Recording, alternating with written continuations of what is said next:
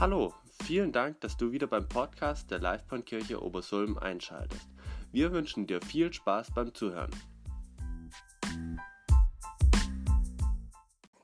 Stimme ist ein bisschen angeschlagen. Mal gucken, ob wir das durchhalten heute. Ich möchte auch noch zuerst mit dem Gebet starten. Vater im Himmel, ich möchte dir danken, dass wir jetzt hier zusammen sein dürfen. Ja, zu deiner Ehre, dass wir hier dir begegnen dürfen, dass wir uns hier eineinhalb Stunden einfach mal rausnehmen aus dem Alltag, um mit dir zu sein, um dich zu erleben. Ich danke dir, dass du uns begegnen möchtest, dass du dich freust, dass du jetzt auch unsere Herzen öffnest, auch für das, was ich heute vorbereitet habe, was du mir einfach mitgegeben hast, was ich heute weitergeben darf. Ja, danke, dass du wirklich was in unserem Leben bewirken willst, dass du ein Gott bist, mit dem wir leben dürfen und der einfach erkennbar ist und der zu uns spricht und der zu uns sprechen möchte. Und hilf uns einfach, dass wir ein offenes Ohr für dich haben und auch das annehmen, die Wahrheiten annehmen, die du uns mitgeben möchtest auf unseren Lebenswegen. Amen. Ja, vielleicht habt ihr es gemerkt, vielleicht auch nicht. Wir sind gerade in so einer Predigtreihe, die war immer mal wieder unterbrochen und wir haben auch vorher gar nicht so viel Werbung dafür gemacht. Aber deshalb will ich nochmal kurz wiederholen, was wir schon so alles hatten. Es geht auf jeden Fall um Jesus, Herzenssache Jesus. Und die Idee war, dass jeder Prediger uns einfach mitteilt, was ihm so wichtig ist an Jesus. Die hatte ich gestartet mit Brot des Lebens. Dann ging es weiter mit Jesus, mein Hirte. Mein Hirte hatte der Hans-Uli betont, das war ganz wichtig, nicht irgendein Hirte, sondern mein Hirte, den ich annehmen darf. Letztes Mal ging es um den verlorenen Sohn. Die unverschämte Gnade war der Titel davon. Und heute geht es jetzt weiter mit Jesus, meine Schaukel. Jetzt fragt vielleicht der ein oder andere, wo steht das denn in der Bibel? Wer weiß es? Wo steht es in der Bibel? Altes, Neues Testament? Altes?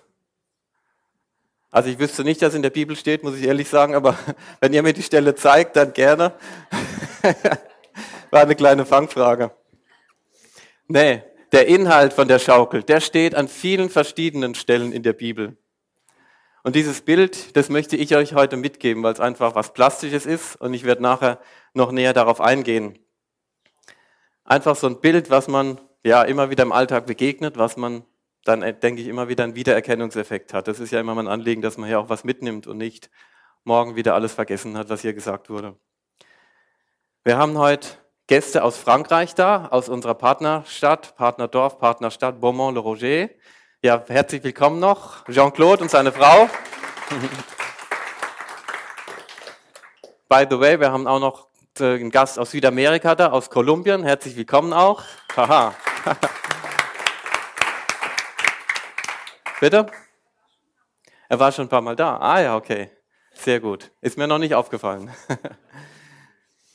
ja, aber warum sage ich Französisch? Ganz einfach. Es geht heute um die Schaukel.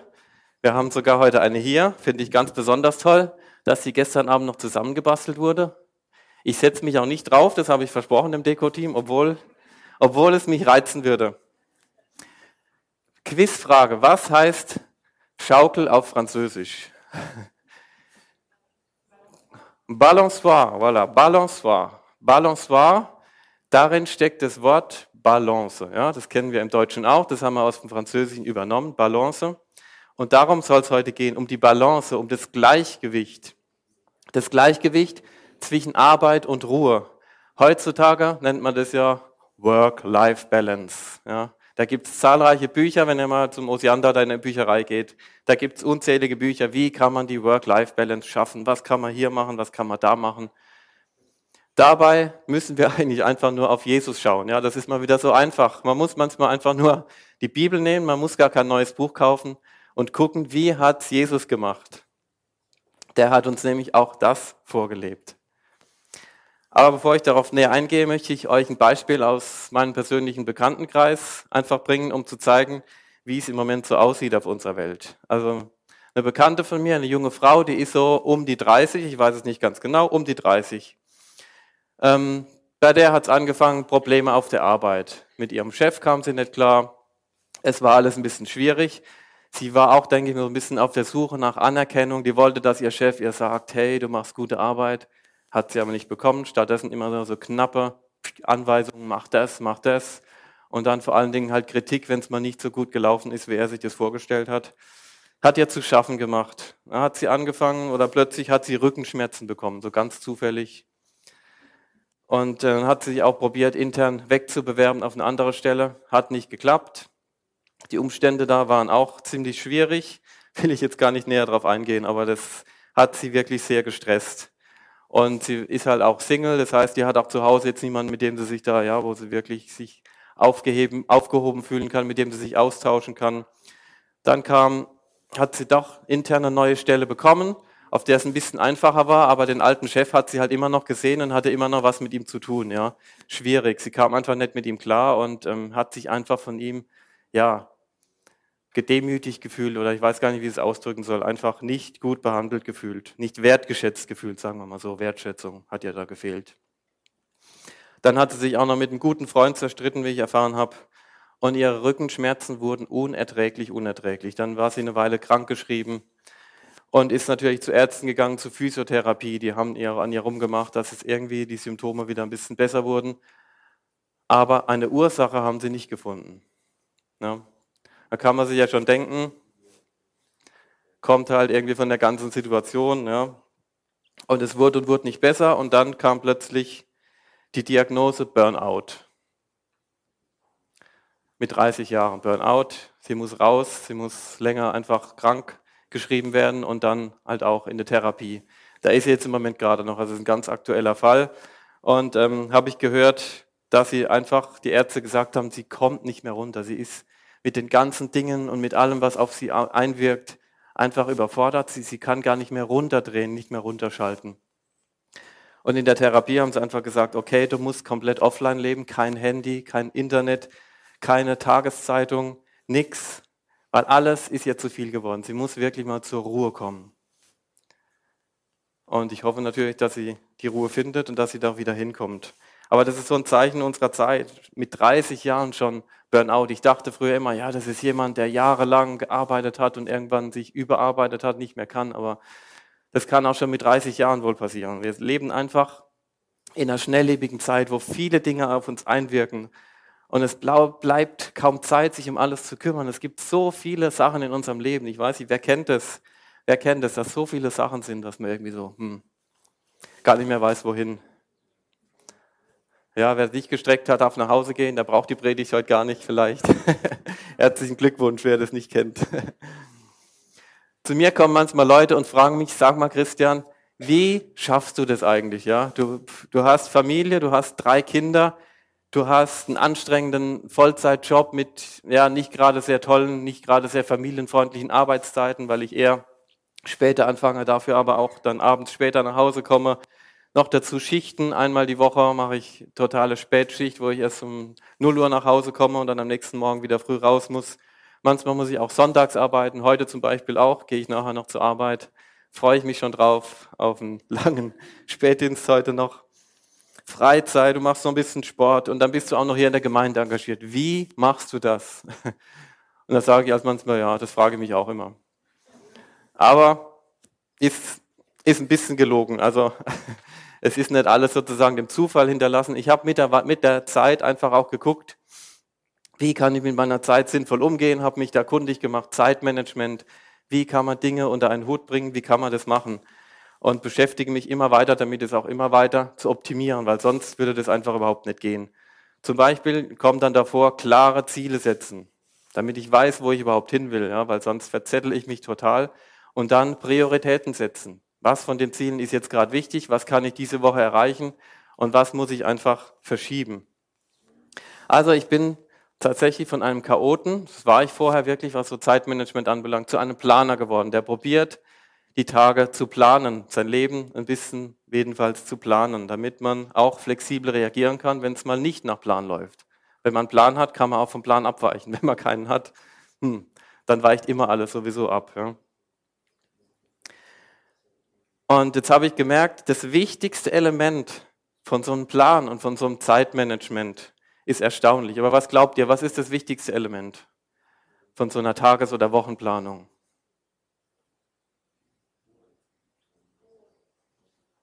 Hm, keine Idee? Zeit mit Jesus, ja. Im Endeffekt ist es das Allerwichtigste in seiner Planung, Pausen mit einzuplanen. Pausen. Ich mache im Moment gerade wieder so einen Videokurs zu dem Thema und im nächsten Kurs, wo ich da dran bin, im nächsten Teil, geht es nur allein darum, wie man seine Pause gestaltet. Also zeigt einfach, ähm, es ist extrem wichtig, dass man sich Auszeiten nimmt. Pausen, Ruhezeiten und vor allen Dingen auch Stille. Ich nenne das einfach mal so Kraftoasen, wo man zwischen den ganzen Aufgaben, die man am Tag hat, mal nichts hat. In die Stille kommen kann, wir als Christen natürlich zu Gott kommen können, zu Jesus kommen können. Und das ist ja ein biblisches Prinzip. Da müssen wir nur in, schon in die Schöpfung schauen. Genesis 2, also 1. Mose 2, die Verse 1 bis 3. Ich habe euch ein paar Bibelverse mitgebracht. So waren nun Himmel und Erde erschaffen mit allem, was dazugehört. Am siebten Tag hatte Gott sein Werk vollendet und ruhte von seiner Arbeit. Darum segnete er den siebten Tag und sagte, dies ist ein ganz besonderer, heiliger Tag. Er gehört mir. Also schon von Anfang an dieser Welt hat Gott dafür gesorgt, dass gearbeitet wird. Ja, er hat selber alles vorgemacht, aber dass auch ein Ruhetag da ist, dass eine Zeit der Ruhe da ist, ein heiliger Tag, wo er auch sagte, der gehört mir. Alles andere ruht da. Das hat er jetzt erstmal auf sich bezogen, aber wenn man dann weiterschaut in die zehn Gebote, im 2. Mose 20, dann hat er das ja auch in einem Gebot drin, nämlich den Sabbat. Denke an den Sabbat als einen Tag, der mir allein geweiht ist. Sechs Tage sollst du deine Arbeit verrichten, aber der siebte Tag ist ein Ruhetag, der mit mir, dem Herrn, der mir, dem Herrn, deinem Gott gehört. An diesem Tag sollst du nicht arbeiten, weder du noch deine Kinder, weder dein Knecht noch deine Magd, auch nicht deine Tiere oder der Fremde, der bei dir lebt. Also man kann sagen, dass es ein göttliches Prinzip ist. Arbeit und Ruhe im Abwe in der Abwechslung. Wenn wir auf Jesus schauen, der hat uns das in Perfektion vorgelebt, wie so vieles. Er hat hart gearbeitet, ja. Zumindest in der Zeit, wo wir, ähm, wo einfach über ihn berichtet wird, sieht man, dass er in seinem geistlichen Dienst richtig hart gearbeitet hat. Jetzt sagt vielleicht jemand, naja, was hat er hart gearbeitet? Da ist ein bisschen rumgelaufen, hat für die Leute gebetet. Wer mal in der Seelsorge war oder wer viel mit Menschen zu tun hat und mit vielen Menschen zu tun hat, ja, der merkt, glaube ich, dass es extrem auch anstrengend sein kann mit Menschen, mit vielen Menschen, mit Menschenmassen zurechtzukommen. Wenn alle zu dir kommen und wollen was von dir, da kann man ganz schön sich ausgelaugt und ausgesaugt fühlen. Aber er hat, es, er hat die Arbeit auf sich genommen. Er hat ähm, gelehrt. Er hat die Menschen versorgt. Er hat für sie gebetet. Er hat sie geheilt. Er hat seelsorgerliche Gespräche mit ihnen gehabt. Das steht ja gar nicht alles in der Bibel, was er alles gemacht hat. Ja, aber wenn da so eine Menschenmasse war, da kann man davon ausgehen, dass der nicht nur ein, zwei Leute geheilt hat und dann ist er wieder weitergezogen, sondern da war viel mehr. Der hat sich Zeit genommen für die Menschen. Und er ist auch viel gereist. Ich glaube, Reisen allein ist auch schon eine anstrengende Sache. Und er hat sich eben, nachdem er viel gegeben hat, immer wieder zurückgezogen. Das ist das Entscheidende. Er hat sich immer wieder zurückgezogen wo es manchmal heißt, plötzlich ist er weggegangen oder plötzlich musste er raus oder plötzlich ist er auf den See oder plötzlich ist er auf den Berg gegangen. Auf dem Berg war er ja sehr gerne. Ruhe zu finden, Zeit mit dem Vater. Und dort hat er gebetet. Dort hat er sich mit dem Vater ja sozusagen synchronisiert. Er musste das wieder finden. Wo ist Stopp? Wo ist, wo ist Gottes Willen? Wo ist der Vater? Er hat, heute wird man sagen, er musste auftanken. Oder um es noch plastischer zu sagen, wir, haben ja, wir leben ja alle in Zeit von Elektronik der Akku, er musste seinen Akku wieder aufladen. Die meisten von uns tragen ja immer ein Handy mit sich rum und da wissen wir, wie das ist. Ja. Das Handy ist irgendwann leer, es gibt kein Handy, das immer voll ist und dann braucht es eine Zeit, wo es wieder an die Steckdose muss, wo es wieder aufgeladen werden muss. Und das ist in der Regel auch eine Ruhezeit. Manche machen natürlich auch weiter dann rum, aber ich zum Beispiel lade es gerne nachts auf und dann weiß ich, jetzt ruht mein Handy auch mal. Ich schalte es sogar auch gerne aus, damit es wirklich mal ruhen kann, damit der Akku wieder voll ist. Und es gibt keinen Menschen, dessen Akku immer voll ist. Und auch Jesu Akku war niemals immer voll. Auch er musste schlafen und auch er hat sich, wie gesagt, immer wieder die Zeit genommen.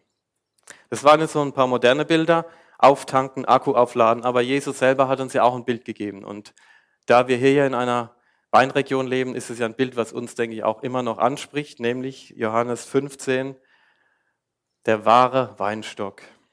Und ich finde, das ist ein tolles Bild. Das wollen wir uns einfach mal zusammen durchgehen. Jesus sagt, ich bin der wahre Weinstock und mein Vater ist der Weingärtner. Alle Reben am Weinstock, die keine Trauben tragen, schneidet er ab. Aber die fruchttragenden Reben beschneidet er sorgfältig, damit sie noch mehr Frucht bringen.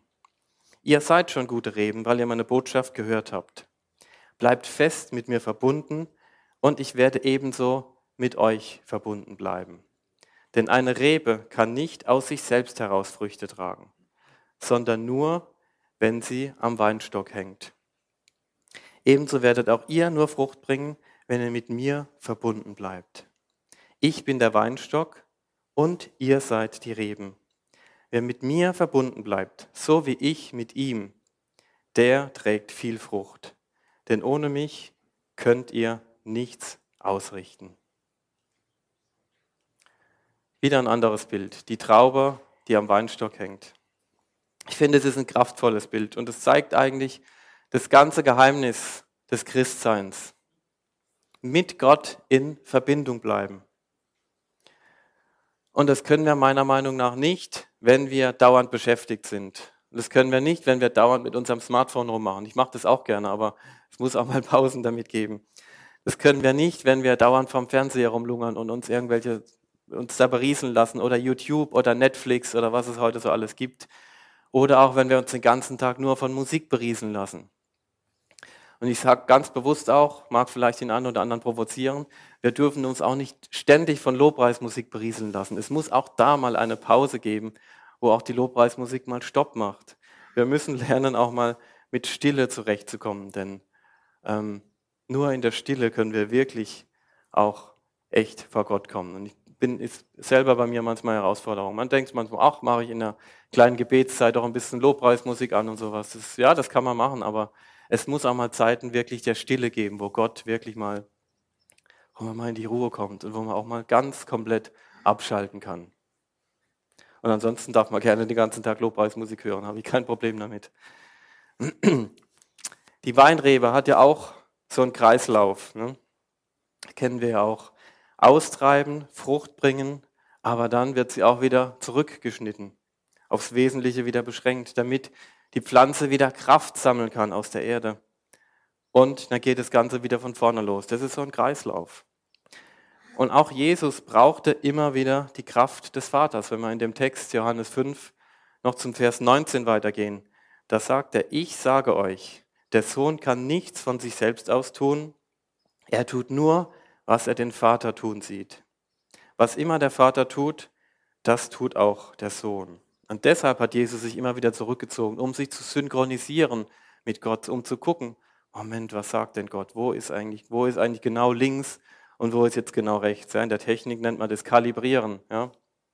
Früher beim Joystick, den musste man als vom Computerspiel als kalibrieren, damit man auch wirklich genau lenken kann, ja, damit es einfach klar ist, der ist auf Gott ausgerichtet. Und auch im Neuen Testament gibt es zum Beispiel eine Stelle, wo wir ganz klar dazu aufgefordert werden. Matthäus 6, Vers 6, wo es um das Thema, wie wir beten sollen, geht.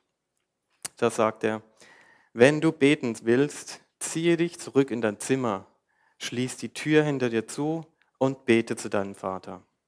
Denn er ist auch da, wo niemand zuschaut. Und dein Vater, der auch das Verborgene sieht, wird dich dafür belohnen. Geh in dein Zimmer und mach die Tür zu. Da will man gerade hinzufügen und am besten mach noch ein Schild dran, bitte nicht stören. Ja. Diese Zeiten brauchen wir im Leben, wo wir sagen, ich gehe jetzt an einen Ort, wo ich einfach mal alleine mit ihm bin. Und das ist unsere Aufgabe, das ist die Aufgabe, die ich uns heute mitgeben will. Finde deine Sabbat, finde deine Zeiten der Ruhe, deine Zeit der Stille. Bau sie regelmäßig in den Alltag auf. Und wenn du ein Planer bist, so wie ich es mittlerweile bin, dann plane sie ein. Plane sie ein zwischen den Dingen, die in deinem Kalender stehen. Da muss irgendwo drin stehen, stille Zeit, Ruhezeit, Zeit mit Gott, wie auch immer du die nennen willst. Und finde vielleicht auch einen festen Ort der Ruhe, wo du weißt, wenn ich da hin bin, hinkomme, da bin ich auch ungestört und da kann ich einfach Irgendwann gibt es dann auch so einen Reflex, ja, wenn man dann an dem Ort ist, dann weiß man, ah ja, okay, hier bin ich jetzt auch irgendwie viel entspannter und viel ruhiger. Vielleicht zu Hause, vielleicht irgendwo draußen, auf irgendeiner Parkbank oder auf irgendeinem Berg. Oder wir haben ja vor ein paar Jahren mal den Film War Room hier geguckt, wer sich noch erinnert. Ja, vielleicht hast du einen begehbaren Kleiderschrank, wo du sagst, ich will mich da einrichten. Aber wo halt auch alle wissen zu Hause, da ist meine Gebetszeit. Und wenn Mama und Papa oder wenn mein Mann oder meine Frau da drin ist, dann sollten wir sie auch in Ruhe lassen. Da hat er oder sie seine Zeit mit Gott. Und was hat das jetzt alles mit der Schaukel zu tun? Das gucken wir uns jetzt in einem kleinen Film an, in so einem, einem sogenannten Schnipselfilm. Und dann sage ich einfach noch ein paar Dinge dazu.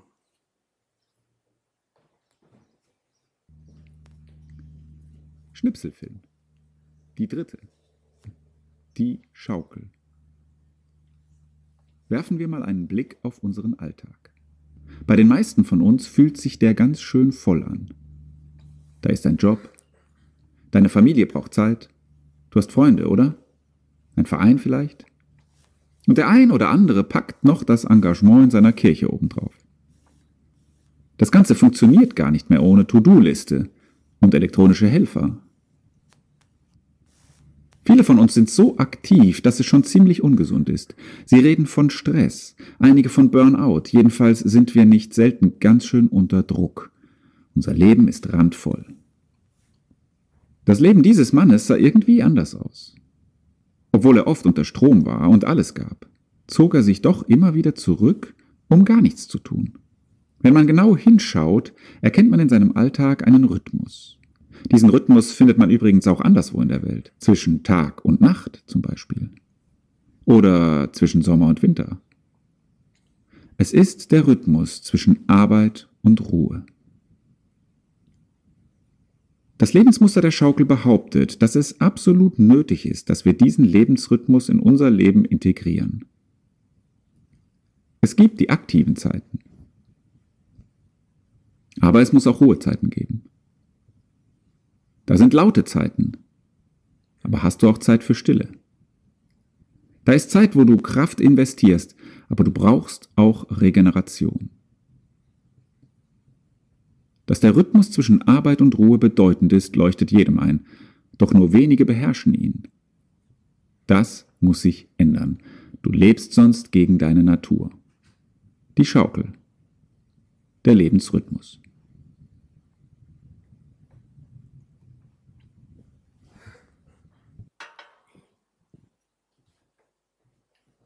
Ja, ist das nachvollziehbar so einigermaßen, was die Schaukel zu bedeuten hat? Toll, dass wir so eine da haben. Ich würde mich, wie gesagt, am liebsten draufsetzen, aber das will ich jetzt niemand antun.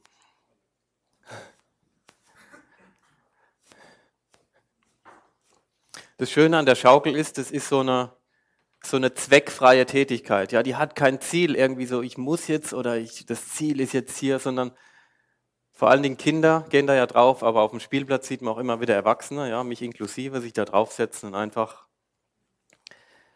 geht einfach darum, das mal zu erleben, mal loszulassen. Passt auch ganz gut dieses Bild, die Seele baumeln lassen. Ja? Wenn, die, wenn wir wirklich eine Seele haben, die baumeln kann, dann kann sie auf der Schaukel eigentlich ganz gut baumeln. Ja? Oder ich persönlich gehe auch gerne auf den Trampolin, da kann sie auch schön baumeln. Die Schaukel ist in Bewegung, wenn man sie nutzt. Und zwar in zwei gegensätzliche Richtungen. Wir haben es gesehen, Arbeit und Ruhe. Es gibt Zeiten, wo wir Schwung holen müssen. Ja, das ist die Arbeit und Zeiten, wo wir uns gleiten lassen können. Ihr wisst es ja, wie das funktioniert. Ja, man muss ja in eine Bewegung Schwung holen und dann kann man sich wieder gleiten lassen und Schwung holen und wieder gleiten lassen. Und je mehr das in eine Richtung geht, das finde ich interessant. Wenn ich das ganz sanft mache, geht es ein bisschen nach vorne, ein bisschen nach hinten. Jetzt hoffe ich, dass es überlebt, wenn ich ein bisschen mehr mache. Oh. je mehr Schwung ich gebe, desto mehr geht die Schaukel natürlich auch in beide Richtungen. Ja? Ist die Schwerkraft dran schuld. Aber das ist einfach so. Der Schwung muss auch wieder in die andere Richtung pendeln. Oftmals geht es bei uns in Richtung sehr viel Arbeit, viel Arbeit. Und in dem Film war irgendwie auch auf der einen Seite viel mehr, ja, wo, wo war Arbeit, Arbeit, Arbeit, da war deutlich mehr. Es muss also, wenn man viel arbeitet, muss auch entsprechend wieder was zurückgehen in die andere Richtung. Aber auch nur Ruhe ist irgendwie auch nicht gut, ja. Nur chillen macht auch mal Spaß, aber ist auf die Dauer irgendwie, also mir geht es jedenfalls so, nur chillen, nur sich ausruhen macht irgendwie auch träge, ja. Habt ihr mal ein paar Tage lang nur rumgelegen auf dem Sofa oder am Strand? Also ich, puh, ich kann das gar nicht. Wir müssen überlegen, diese Ruhezeiten, die haben ja auch einen Sinn, die haben auch den Sinn, uns wieder zuzurüsten für die aktiven Zeiten, ja. Weil sonst macht das keinen Sinn, weil sonst wird man irgendwann faul und träge. Wer rastet, der rostet, heißt ja auch. Also wer nur rastet, der rostet irgendwann. Es gibt sogar Untersuchungen, finde ich ganz spannend, ähm, zum Thema geistige Fitness. Da hat man Leute beobachtet, die einen längeren Krankenhausaufenthalt hatten, wo sie also geistig einfach überhaupt nicht äh, gefordert wurden, wo sie nur im Bett rumlegen mussten. Da hat man vorher so einen Test mit ihnen gemacht, so eine Art IQ-Test, und nach 14 Tagen wieder einen Test gemacht. Und bei denen, die wirklich nicht viel machen konnten, ist der IQ da um 20 bis 30 Punkte nach unten gegangen. Ja. Also wenn man schon nur 100 hatte oder so, wow. geht man langsam auf das, nee, das sage ich jetzt nicht, man geht nicht auf das Niveau des Affen runter, aber wir mal, das ist echt, das ist echt ähm, erheblich. Ja.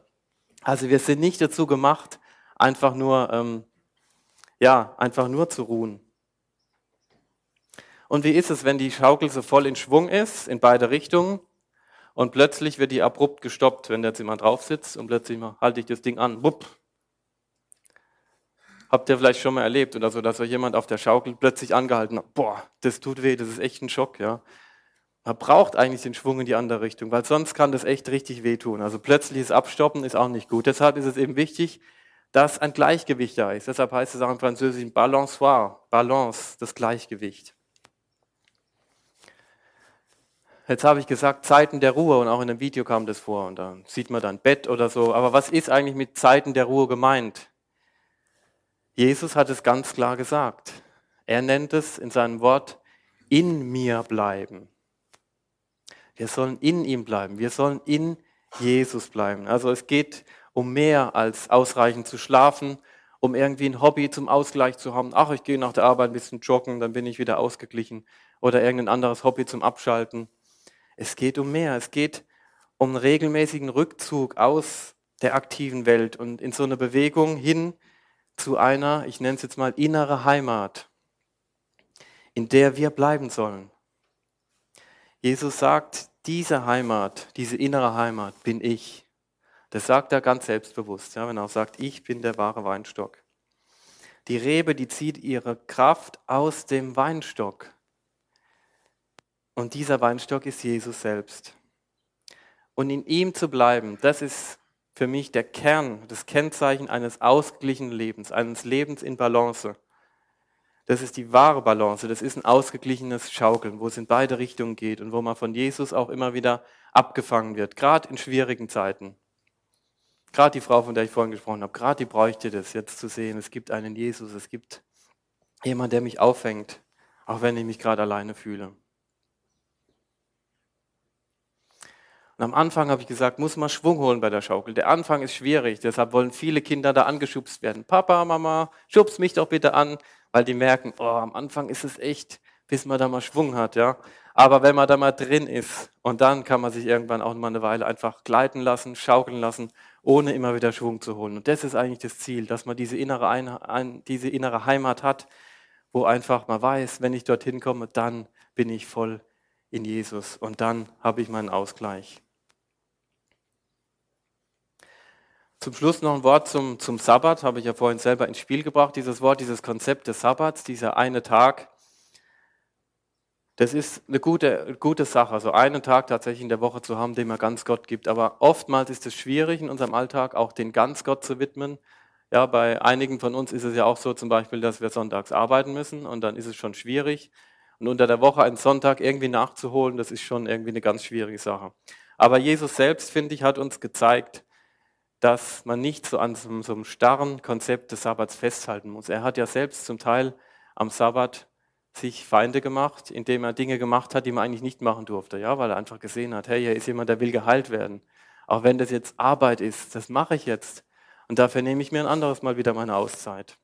Also Jesus selber hat uns gezeigt, dass man so Sabbatmomente, stille Momente in seinen Alltag integrieren soll, und zwar einbauen soll, wenn man sie braucht. Und jetzt nicht unbedingt zu sagen, jetzt warte ich aber bis Sonntag. Am Sonntag, da kommt es, sondern einfach, wenn man merkt, ich brauche jetzt Zeit, ich brauche jetzt Zeit für mich, ich brauche jetzt Zeit mit Gott, dass man sich, die sich dann nimmt. Wenn eben man merkt, die Schaukel muss jetzt in die andere Richtung gehen, sonst, sonst drehe ich durch, sonst, sonst kippe ich irgendwie runter oder sonst ist es mir zu viel.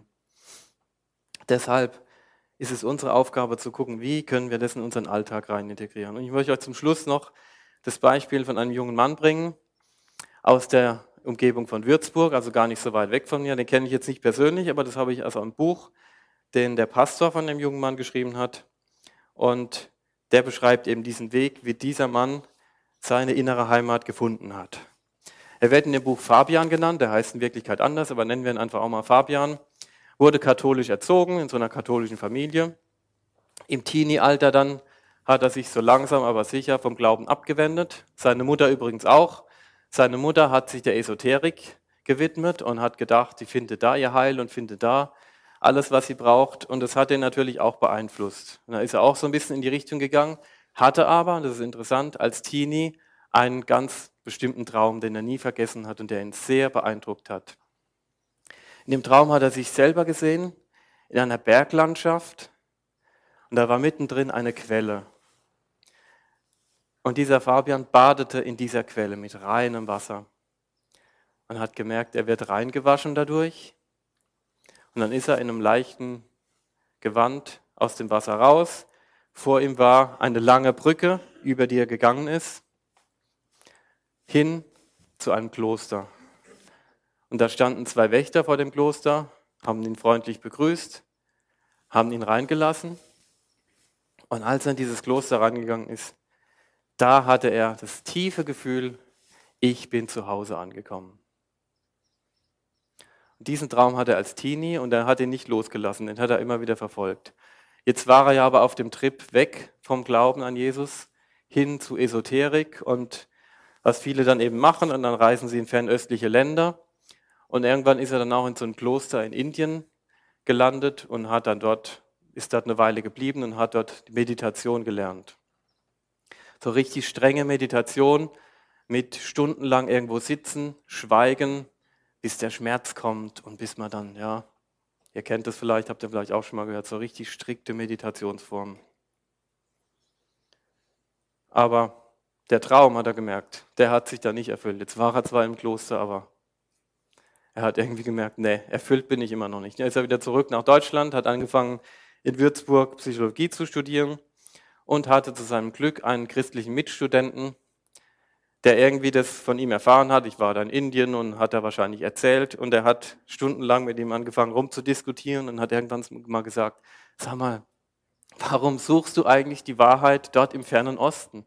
Guck doch mal, was unser christliches Abendland so zu bieten hat und hat ihn mitgenommen in seine Kirche. Ist halt ein Freikirchler gewesen, hat ihn mitgenommen in seine Freikirche und hat gesagt, guck dir das mal an. Und er hat sich das angeguckt, hat sich darauf eingelassen und hat gesagt, okay, ich gebe Gott eine Chance. Und hat dann relativ schnell gemerkt, dass Gott eben nicht jemand ist, den man, über den man nur nachdenkt oder irgendwie so rummeditiert, sondern dass unser Gott ein Gott ist, mit dem man lebt, den man erfahren kann und der lebendig ist.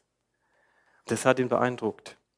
Er hat aber dieses disziplinierte Beten und diese Rituale einfach auch mit eingebaut, hat ein sehr diszipliniertes Gebetsleben, hat dann zum Beispiel morgens in seiner Studenten-WG um sieben die Mitstudenten geweckt und hat gesagt, aufstehen, wir beten jetzt. Ja. Oder hat in der Mittagspause, wahrscheinlich per Handy so schnell, wer ist gerade hier in der City, wer ist gerade in der Stadt, in zehn Minuten treffen wir uns zum Beten, zack, zack, und hat da immer ein paar gefunden, hat mit denen gebetet. Also halt echt so ein straighter Typ, der sagt, ja, Gebet ist wichtig und diszipliniertes Gebetsleben. Und dann kam es, wie es kommen musste. Schließlich hat er sich entschieden, in ein Kloster zu gehen. Man hat sich eins ausgesucht, das ist die Christusträgerbruderschaft in Triefenstein, weiß ich, ob die jemand kennt.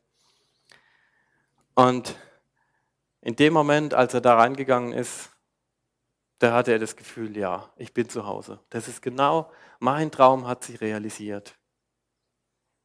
Und er war in diesem Kloster. Jetzt fragt man sich natürlich, und ist er jetzt heute ein Mönch? Muss ich euch enttäuschen? Nein. ist kein Mensch, aber es ist auch keine Enttäuschung. Kein Mönch, Entschuldigung. Ist keine Enttäuschung. Aber er hat ein paar Monate mitgelebt und hat gemerkt, hat er echt viel gelernt, hat aber gemerkt, das Zölibat ist nicht so sein Ding. Er hatte halt auch eine Freundin und ähm, blieb aber trotzdem für einige Monate dort und hat diesen Rhythmus, ora et labora, ja, den es da ja wirklich gibt, beten und arbeiten und sonst nicht viel, wirklich genossen. Er lernte dort auf vieles zu verzichten. Dort gab es keine Medien, dort gab es keine Zeitung, kein Fernsehen. Er musste auch auf die meisten seiner Freunde verzichten. Und was er gesagt hat, ganz spannend, hatten wir vorhin schon, er musste auf Musik verzichten, weil er vorher einer war, der gesagt hat, er braucht immer Musik. Überall muss Musik laufen und ohne Musik geht's nicht. Aber er hat dort gelernt, die Stille zu ertragen. Gar nicht so einfach. Und dann hat ihn dieser Pastor für das Buch eben gefragt, was waren deine wichtigsten Erkenntnisse aus dieser Zeit? Er hat gesagt, erste Erkenntnis, mehr schlafen. Das ist gut, das ist wichtig, hat er gemerkt. Zweites, weniger Informationen aufnehmen, sich nicht so sehr berauschen lassen und immer wieder alles Mögliche auf sich einprasseln lassen. Das lenkt ab. Und drittens, öfter die Ruhe suchen. Weil das waren für ihn kostbare Zeiten, diese Stille, diese Zeiten des Gebets, die es da im Kloster ja relativ rigoros einfach gibt. Jetzt ist er wieder im normalen Leben, ist da dann nach München gezogen, also in eine Großstadt. Und ähm, wäre spannend zu sehen, wie er das geschafft hat. Aber er hat sich auf jeden Fall vorgenommen, ich möchte das mit reinnehmen. Ich möchte das in mein neues Leben integrieren. Es wird nicht leicht, es wird herausfordernd, aber ich habe das feste Ziel, das in mein Leben reinzukriegen. Das, was ich da mitgenommen habe. Wirklich mir Zeit mit Gott zu nehmen und die Stille auch auszuhalten. Ich habe mir am Anfang überlegt, die Predigt einfach mit fünf Minuten Stille zu beginnen, ja, damit ihr mal seht, wie wie herausfordernd es ist, wenn wir jetzt hier wären und es wäre fünf Minuten lang gar nichts. Ja. Glaube, das wird uns allen ziemlich schwer fallen. Aber probiert es einfach mal aus. Sucht euch eure Nische. Ich habe zum Beispiel im Moment gerade einfach für mich das Ding rausgesucht, früher aufzustehen unter der Woche um 5 Uhr, um eine Zeit wirklich zu haben mit Gott. Habe das sogar letztes Wochenende durchgezogen. Samstag und Sonntag 5 Uhr aufgestanden, Zeit. Ich mache das jetzt nicht, um hier anzugeben. Ne? Ich möchte euch einfach ein bisschen inspirieren. Bin dann eine Stunde lang am Breitenauer See ent, ent, spazieren gegangen und einfach Zeit nehmen fürs Gebet. Und heute Morgen auch schon. Bin aber erst um sechs aufgestanden heute. Also hm. kleiner Kompromiss, aber es ist so wunderbar, wenn ihr das in eurem Leben irgendwas findet, wo ihr diese Zeit haben könnt, die ihr wirklich mit Gott habt. Und das ist sowas von wertvoll. Und ich weiß, ich habe heute einen langen Arbeitstag, wahrscheinlich bis 10, 11, weil noch eine Bürgermeisterwahl ist. Aber egal, das gibt einem so viel Kraft und so viel Power für den Tag, dass es sich wirklich lohnt. Und ich möchte dich wirklich ermutigen, such du dir deine Lücken in deinem Alltag oder schaffe sie dir. Block, Blockzeiten in deinem Kalender, wo du sagst, hier ist alles egal, hier ist jetzt meine Zeit mit Gott. Das ist unsere Herausforderung. Und dafür werden wir wirklich reich belohnt, so wie es Jesus auch sagt. Geh in dein Zimmer, bete dort, schließe die Tür, du wirst reich dafür belohnt werden. Nehmt euch das wirklich mit und probiert es echt umzusetzen. Amen.